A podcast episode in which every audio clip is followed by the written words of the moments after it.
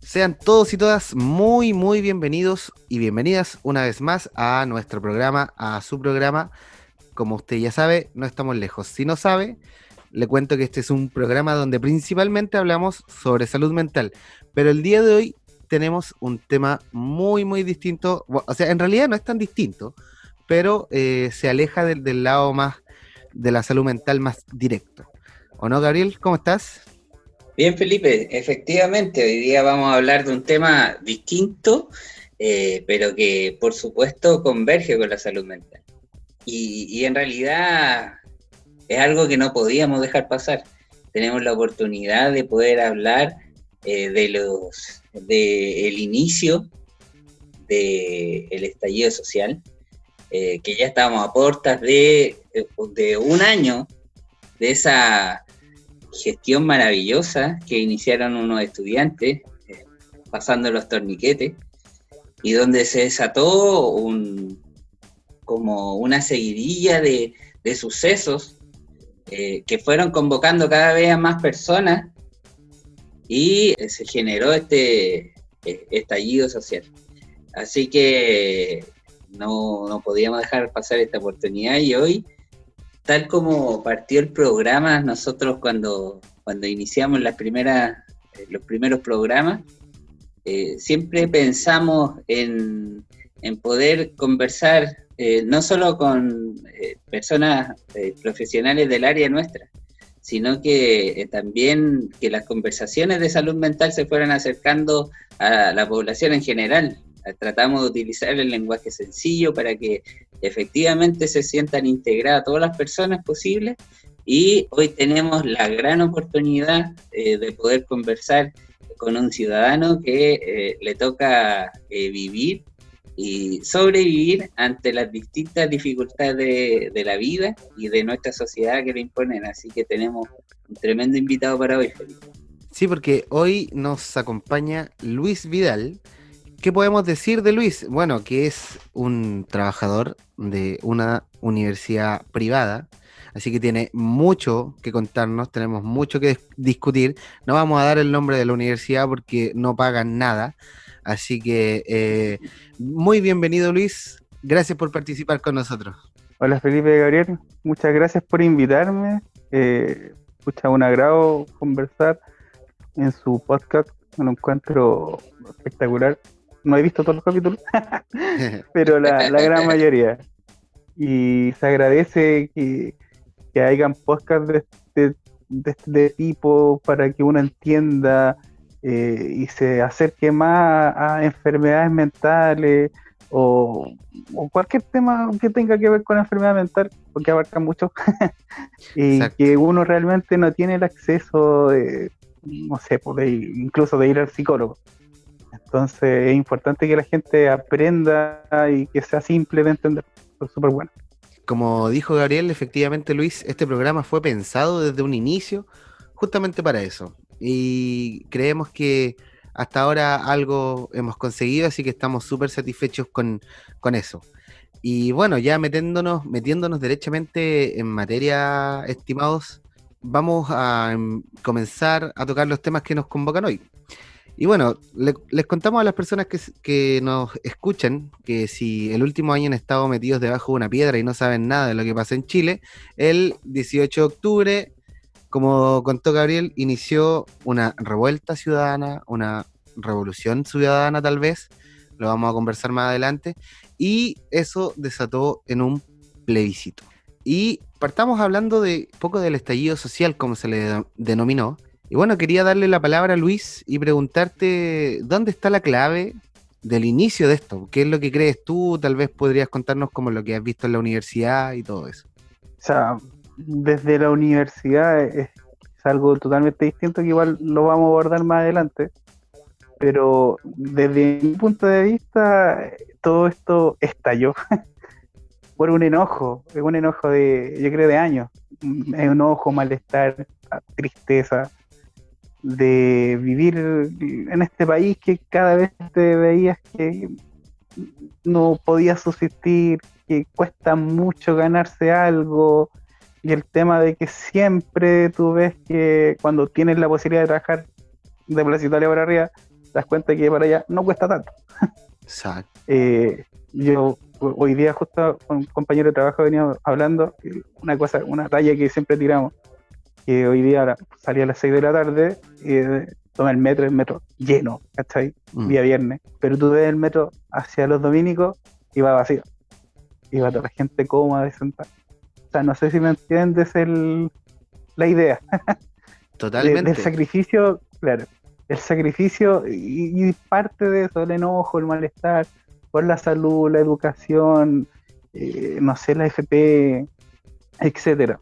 Todo eso se juntó con los estudiantes, porque o sea, yo creo que ellos tiraron la primera piedra y todos los seguimos después. Claro.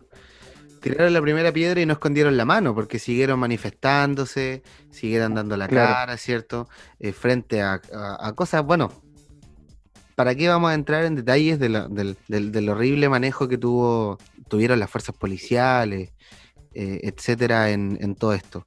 Pero, eh, Gabriel, Luis nos, nos habla como de, de- de una rabia, de un enojo, de una pena. Desde tu punto de vista como psicólogo, ¿por qué crees que se generan estos fenómenos? Esto viene eh, construyéndose hace mucho tiempo, Felipe. Nosotros, eh, como lo hemos visto en los noticiarios, en programas de política actualmente, que quizás también tienen que ver con esta eh, efervescencia social, que hoy hay programas de política en, en la televisión, antes casi habían dejado de, de existir. Eh, y también se lo debemos un poco a, esto, a este estallido. Eh, viene hace mucho tiempo, viene hace mucho tiempo, hay una constitución rígida eh, que se construyó, todos sabemos, desde la dictadura, bajo cuatro paredes. La conversación era entre, ciertas personas eh, y direccionada además por, por entes más poderosos aún. Entonces, nunca hubo una conversación con el pueblo. Mm. Eh, además, eh, las personas que la construyeron eran poderosas. Jamás eh, dejaron participar a la gente común. Claro. Nunca se pidió una opinión. Y, y por supuesto eso genera malestar. En algún momento, en, en- en- de, de la parte inicial, eh, obedecimos. Teníamos miedo también, veníamos de una dictadura, Claro. sentíamos temor, pero ese temor se fue generando en un cambio de a poco, en una latencia. Estaba latente, porque había un malestar. O sea, si tú conversabas con tu vecino o vecina, había un malestar. Se quejaba de las filas que tenía que hacer en el consultorio, que tenía que levantarse a las 6 de la mañana, ¿cierto? Para pedir una hora y no necesariamente conseguía horas para el mismo día Exacto. y había un malestar.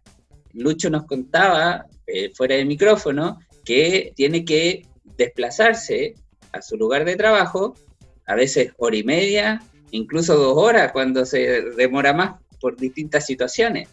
Eh, eso también genera malestar. Esto tomar el metro, que el metro esté lleno, pero lleno, lleno, y después eh, hay otras personas que tienen que tomar micro para seguir desplazándose.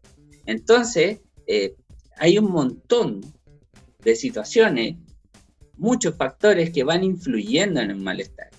Y además que esos políticos que han tomado esas decisiones por nuestro país desconocen la realidad, ese tipo de realidad. Desconocen solo su realidad, pero desconocen la realidad del resto. Entonces hay una incompatibilidad en el diálogo. No se generó un diálogo. Entonces, por supuesto, se genera malestar. A mí me pasa que cuando no me toman en consideración en alguna situación, yo ya me siento mal. Imagínate las personas que vivieron esto tantos años. ¿Cómo no se va a generar un malestar? A mí me llama mucho la atención, eh, y sumado a lo que nos cuenta Luis, el tema como de la territorialidad, como lo hablábamos hace un rato, Gabriel, eh, el cómo la desigualdad se inicia desde el territorio, y que también lo hablamos la, la semana pasada con Américo. Claro, hay gente que se demora 15 minutos en llegar a su trabajo, hay otra gente como, como Luis que se demora una hora y media, dos, pero eso también se puede ver en otras, en otras cosas, como le hablamos la semana pasada en el, en el tema del, del, del, acceso a los servicios.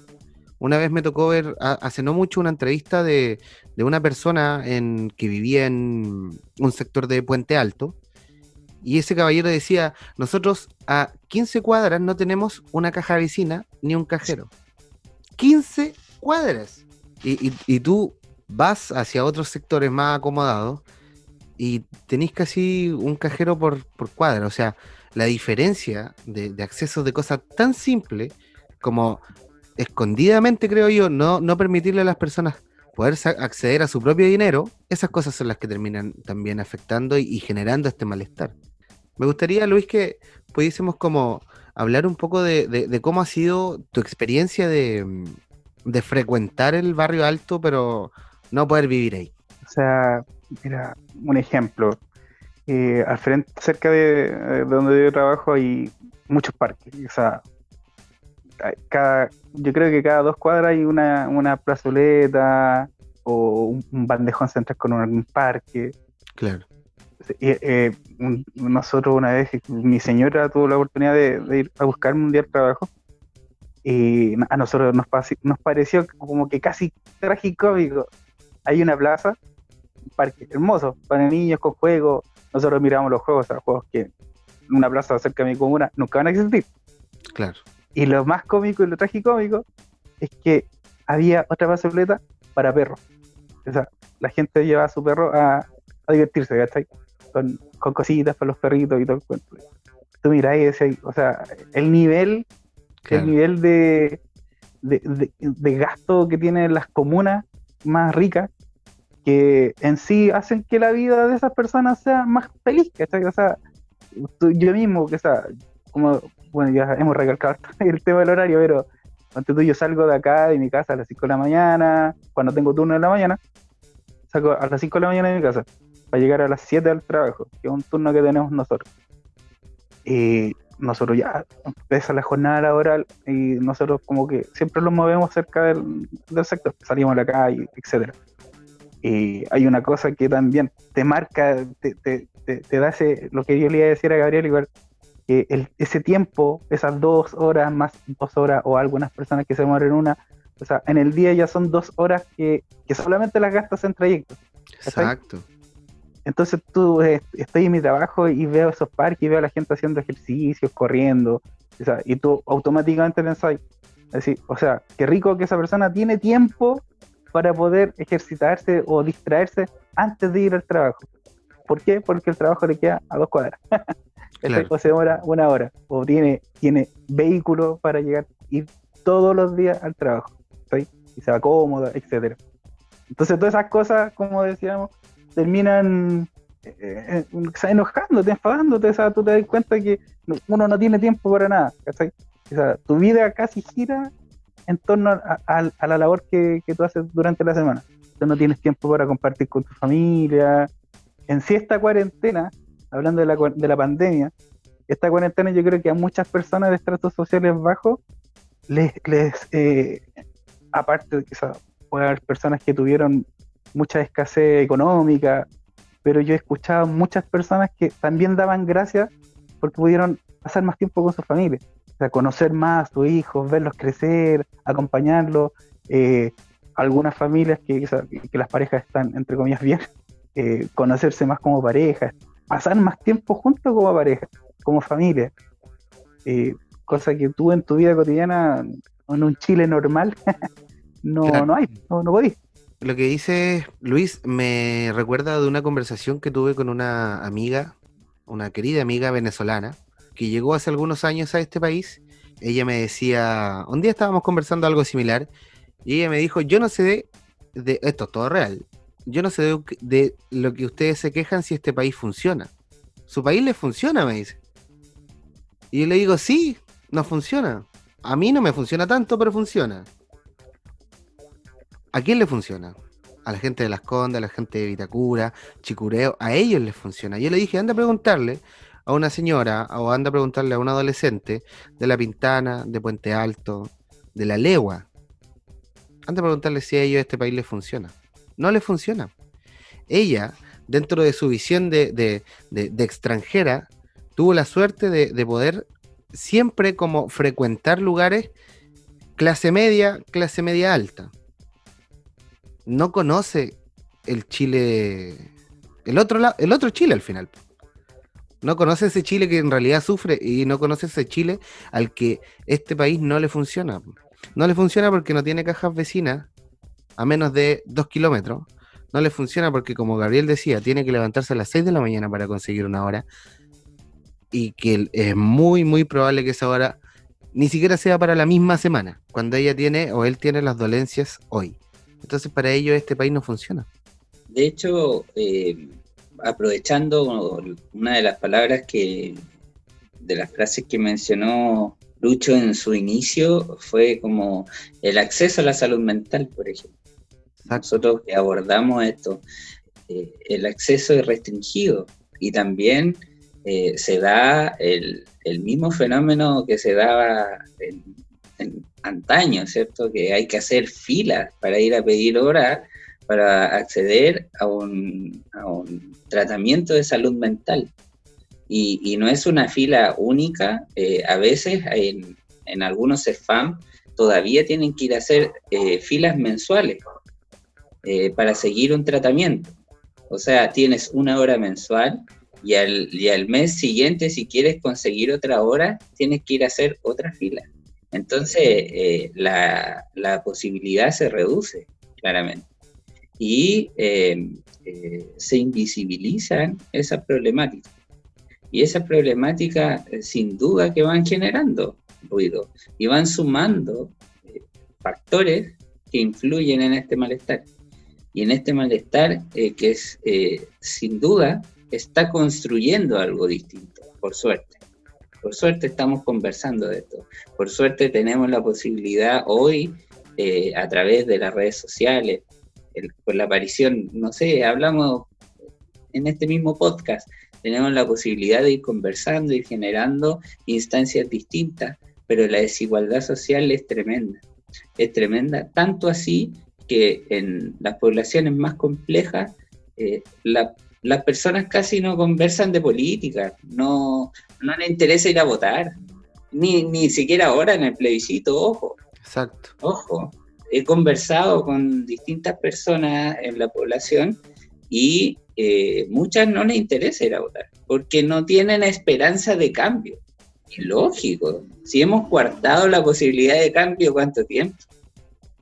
Sí, bueno, y en base a todos estos fenómenos que se han ido manifestando, como lo hemos conversado, eh, los, distintos tipos de desigualdades, los alcances que tiene la desigualdad, como hablamos en un, inicio, esto fue despertando un movimiento social, como dije yo al inicio, será, no sé, una revolución, será una revuelta, no podría yo ponerle nombre, pero pasó que la gente en general se empezó a organizar y se empezaron como medio a poner de acuerdo la, clase política y en realidad algo escucharon de las peticiones en, la protesta y se va a hacer un plebiscito. ¿Cuál es la diferencia con el plebiscito de la actual constitución? Se los digo y para las personas que nos están escuchando por si, por si no lo sabían, porque también hubo un plebiscito para aprobar esa, esa constitución. La diferencia es que no había colegio electoral, o sea, yo iba a votar y no, no, yo no tenía que firmar, no había nada con mi nombre, había una tinta que marcaba mi huella, que yo le echaba un poco de agua y se salía, o sea, eso permitió que las personas fueran a votar que seis veces si quisieran. Hubo ah, nulo, pero absolutamente nulo control. ¿Qué pasó? Que la gente, como decía Gabriel hace un momento también, tenía miedo y todos esos factores sumaron y la opción de apruebo la nueva constitución parece que ganó como con un ochenta y tantos por ciento.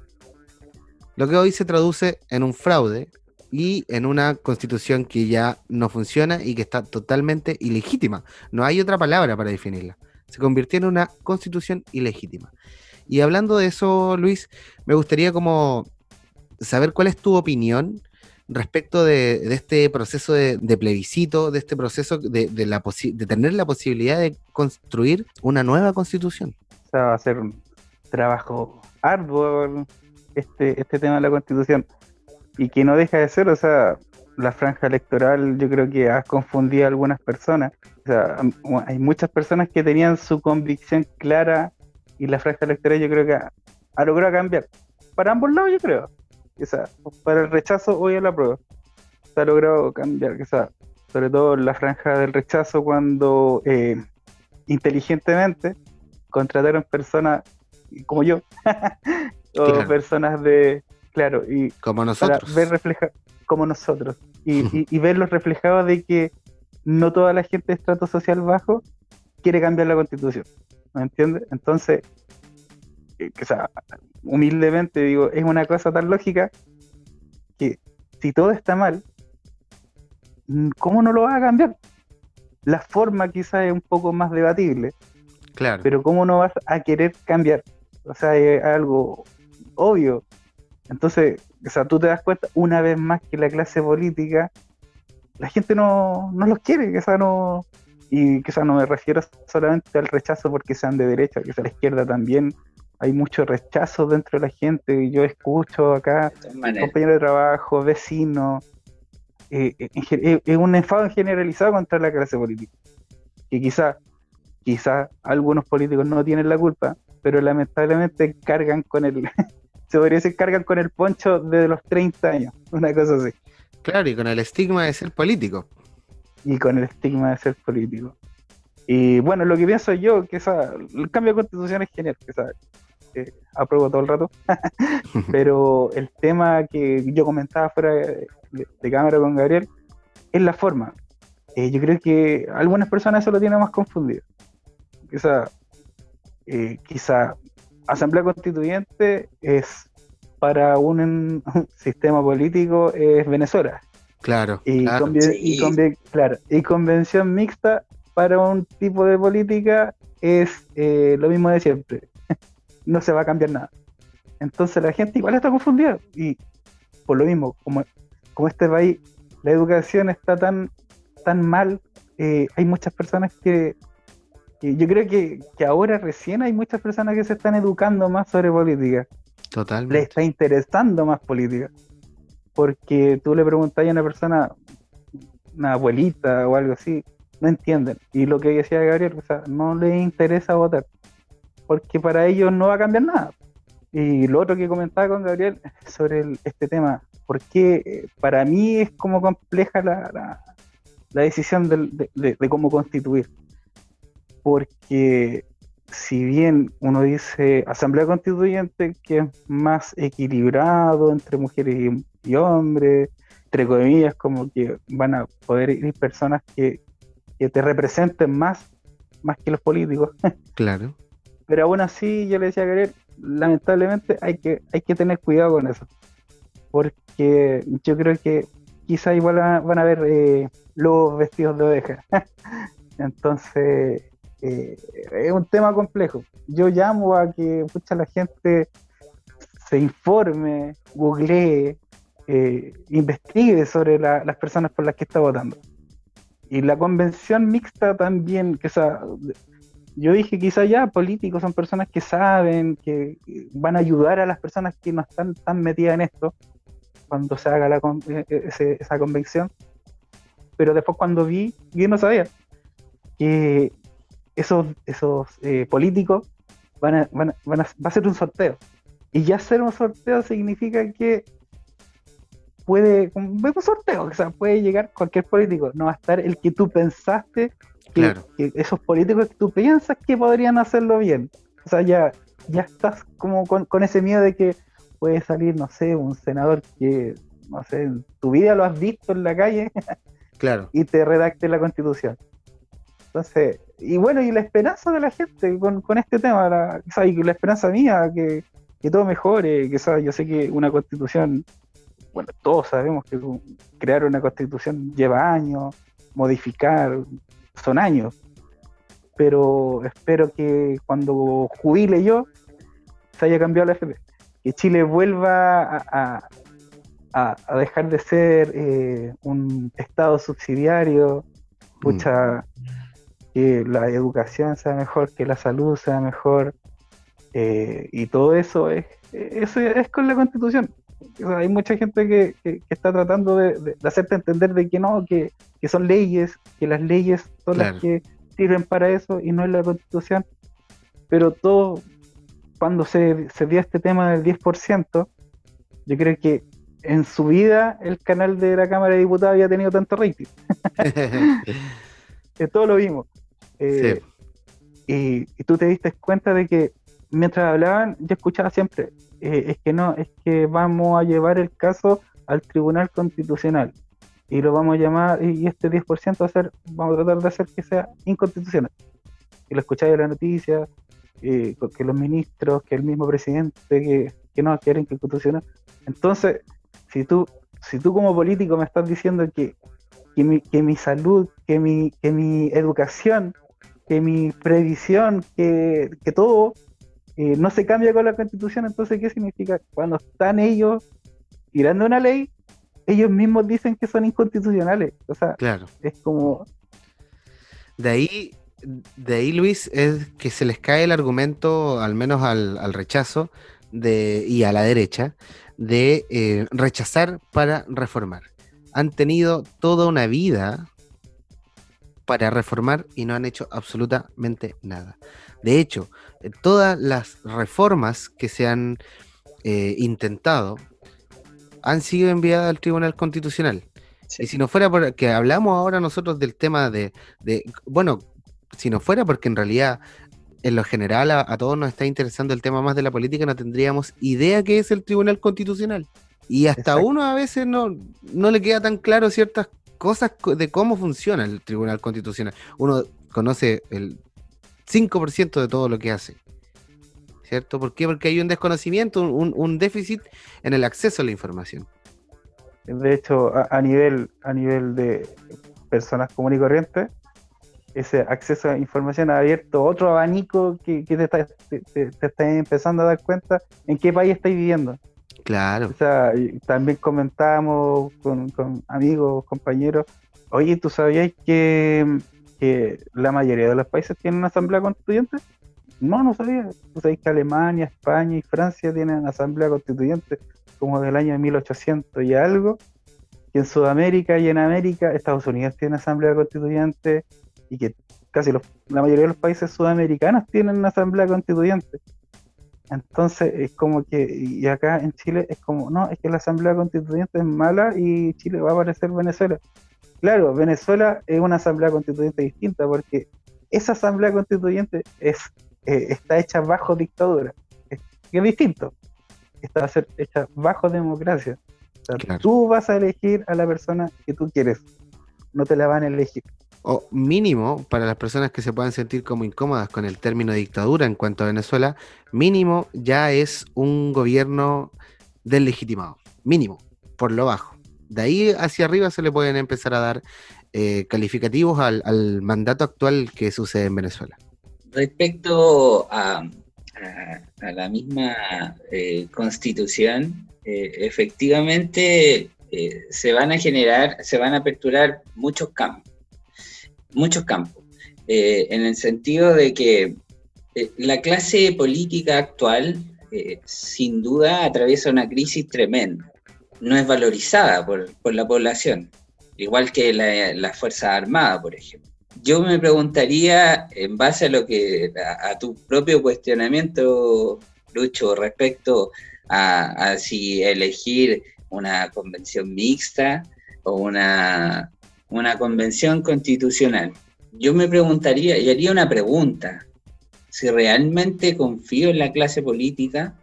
Por ejemplo, eh, si nos vamos a la institución carabinero, si yo cambio al general de carabineros, a Rosa, ¿va a cambiar la institución?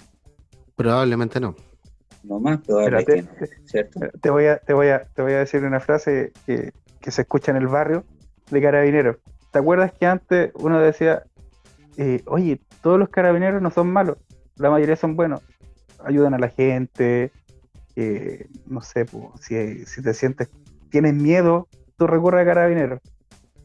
Ahora no, ahora todos, sea, son los menos los que son buenos. Se idealizó que, que, que el cuerpo de carabinero es, como que cambió, o sea, cambió para mal.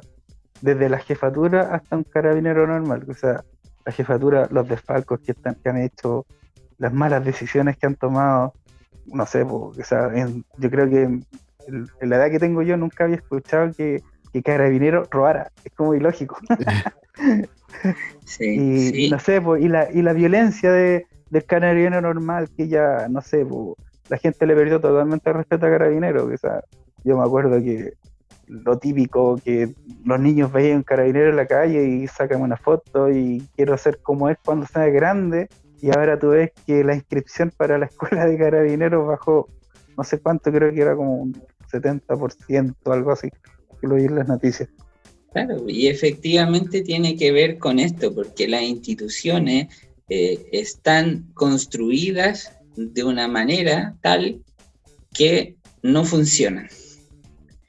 Lo mismo pasa en la clase política actual. Entonces necesitamos una reformulación completa del sistema. Y en la reformulación nos vamos a equivocar si no pensemos que vamos a tomar siempre la mejor decisión. Claro, no va a salir toda la primera. Y nos pasa en la vida. O sea, yo puedo tomar una decisión específica y dejo de tomar otra y me equivoco. Pero bueno, eh, prefiero equivocarme, ¿cierto? Construir algo nuevo, equivocarme, a que eh, quedarme como está y con los que están. Que eh, por, si, lo pensamos, no sé, cerca del 70% de, de los políticos que nosotros conocemos por televisión han sido financiados de manera irregular. Exactamente. Entonces, confiar en ellos es, complejo. Sí, y hay ahí todo un mundo, o sea, hasta hace cinco años atrás se decía que Chile era uno de los países menos corruptos de Latinoamérica y eso se nos cayó esa mentira, pero a pedazos de manera rapidísima, rapidísima. O sea, eh, solo mencionar los casos más famosos, el, financiamiento de, Penta, la política, el, el, cómo las pesqueras, el cómo, la, el cómo las pesqueras redactaron la ley de pesca. O sea, hay corrupción por montones en este país. El agua del sur de Betorca. Por ejemplo. O sea, hay, hay un montón de, hay un montón de, de situaciones que en realidad están malísimos. Y a veces se intenta también, retomando el tema, engañar a la gente, eh, derechamente creo yo, diciéndole, no, la hoja en blanco es pésima porque van a cambiar todo. Seamos claros, el 70% de la constitución actual va a quedar en la nueva constitución. El derecho a la vida, o sea, hay, hay argumentos de verdad y lógicos que dicen que, o sea, no, si se aprueba la nueva constitución, tú vas a tener que dar tu casa porque no podéis tener dos casas. O sea, son cosas que en realidad escapan de toda lógica. Y hay que ser claro en eso. La columna vertebral de la, de la nueva constitución va a ser, nos guste o no, la actual constitución. Porque hay cosas de base, los cimientos, que son los cimientos que rigen internacionalmente a todos los países. El derecho a la vida, como decía, el derecho a la educación, etcétera. Pero el cómo, esa es la diferencia. Como decía Luis, e, el, Estado subsidiario es la parte primordial que hay que cambiar de, en la nueva constitución. O sea, no se puede permitir que el Estado avale el desarrollo de, de, los espacios privados sin supervisión. Y nosotros hemos hablado, nos hemos dedicado en este programa a hablar de una u otra manera de eso. O sea, cuando hablamos de Sename, ¿qué pasa con Sename? ¿Por qué funciona tan mal? Porque depende de privados y tiene poca supervisión. Cuando hablamos de, por ejemplo, del financiamiento que tiene la salud mental en Chile, la salud pública en Chile, eso depende totalmente de cómo está armada nuestra constitución, porque le impide al Estado entrar en lugares donde los privados tienen tomado el, comercio, si eso es para ellos. Es el comercio, es el negocio. Y eso creo yo, desde mi visión, que es lo que tiene este país funcionando tan mal como lo ha hecho y que nos venimos a dar cuenta hace un año. Yo creo que, eso, tengo la suerte como trabajo en, esta en la universidad tengo la suerte y la dicha de, ver muchas personas muy inteligentes, profesores excelentes. Pasa que ellos también, quizás uno tiene dudas y tiene la posibilidad de preguntarle. y pasa que varios me han, dicho ellos, mira, ¿sabes qué? El sistema neoliberal y el Estado subsidiario que tiene Chile, quizás eh, en los 80 y hasta el principio de los 90, fue bueno, quizás hizo que Chile saliera de la recesión que tenía en ese momento. O sea, Chile empezó a funcionar. Pero dijo que ellos mismos dicen, pero cuando se volvió a la democracia en el 90, quizá en ese punto ya tendrían que haber hecho esos cambios, pero cambios radicales. O sea, cambios, no, no, seguir subsidiando. Dijo, porque eh, eh, ellos me dicen que, y, he escuchado y he leído, que hay muchos países que, que quizá no pasaron por la dictadura, pero sí pasaron por apuros, recesiones o posguerra, y, y ellos como que tomaron esa decisión, que se dieron cuenta de que, ellos podían tomar el control de su propio país, no necesitaban a nadie. Y tú mm. te das cuenta que las, la, mayor, las mayores potencias del mundo y los países que están, entre comillas, mejores en Sudamérica, eh, eh, han tomado esa decisión, que se hicieron independientes, debería decir, realmente independientes. Acá tú, tú, tú veis eh, el, el, tema este de la, de la agrupación Nomastac, o sea, estos gallos cuando salieron en la tele, que, o sea, tú empezaste a cachar de que el TAC era extremadamente abusivo. Bueno, hay mucha gente que lo sabe, pero regularmente la gente que no tiene auto no sabe, no, no, entiende. Entonces, eh, la ciudadanía en general se dio cuenta de que el TAC era eh, demasiado abusivo y de repente yo tengo un vecino que me decía, oye, eh, vecino, ¿usted tiene, tiene TAC? Y yo le dije, no, no tengo TAC. Me dijo, ah, entonces usted no usa autopista. No, siempre trato de evitar la autopista. Y él me preguntaba por qué. Y le decía, porque nunca, primero, nunca ocupo autopista, porque nunca voy a trabajar en auto. Y segundo, es que yo no voy a pagar un arriendo por un instrumento que no voy a ocupar.